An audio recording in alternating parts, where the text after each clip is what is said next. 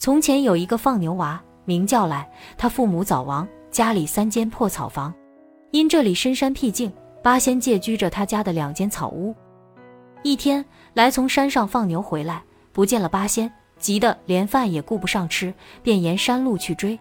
追到黑河边上，见八仙已过了河，飘飘摇摇地向西走。来被滔滔黑河挡住，急得大哭起来。八仙中的李铁拐又转回身，扶他起来说。娃子不必追，我等你是追不上的。伸出手来，我写一字与你，日后就不会再受穷了。来伸出右手，李铁拐从袖中摸出神笔，写了个来字，就此告辞了。这时来感到肚子饿了，离家又远，没有办法，只有呆立河边，望着右手上李铁拐写的来字出神。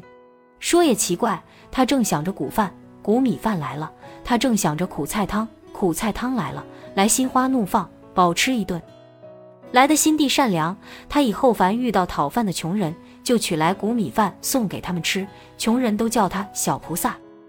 县官知道了这事，就把放牛娃召进官府，设酒席款待，让来给他招进财宝。来心想：昔日害得我们穷人没地没房，缺吃少穿，今天又想拉拢我，狗东西想得太美了。不过来很聪明，他嘴上只说可以，于是右手一伸一屈。一块元宝就放在县官面前，一眨眼，县官大堂上堆满了大小元宝。县官高兴的眉开眼笑，令他暂停，让听差的把堂上的元宝先运到司库里再来。稍时，心腹听差惊慌的跑来禀报，司库里元宝少了许多。县官一查，弄了半天，来的这些元宝都是他司库里的。来心平气和地说：“老爷，我这个来字只有我知道的才能来。”我只知老爷司库里有元宝，别处哪有哇？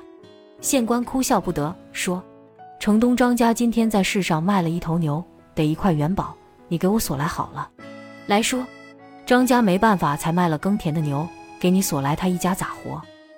本县不管那些，穷人天生会讨饭，你只管给我拿来。”县官再三逼迫，来执意不肯。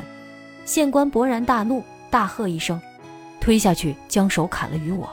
刀斧手正要上前，来笑了笑，冲着县官伸出右手，喊了一声：“来！”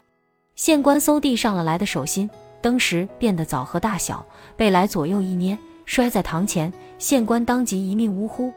县官手下的刀斧手个个面如土色，抱头鼠窜。来又回山里放牛去了。从那以后，再没人敢来欺侮他，他照样帮助穷人，过着勤俭的生活。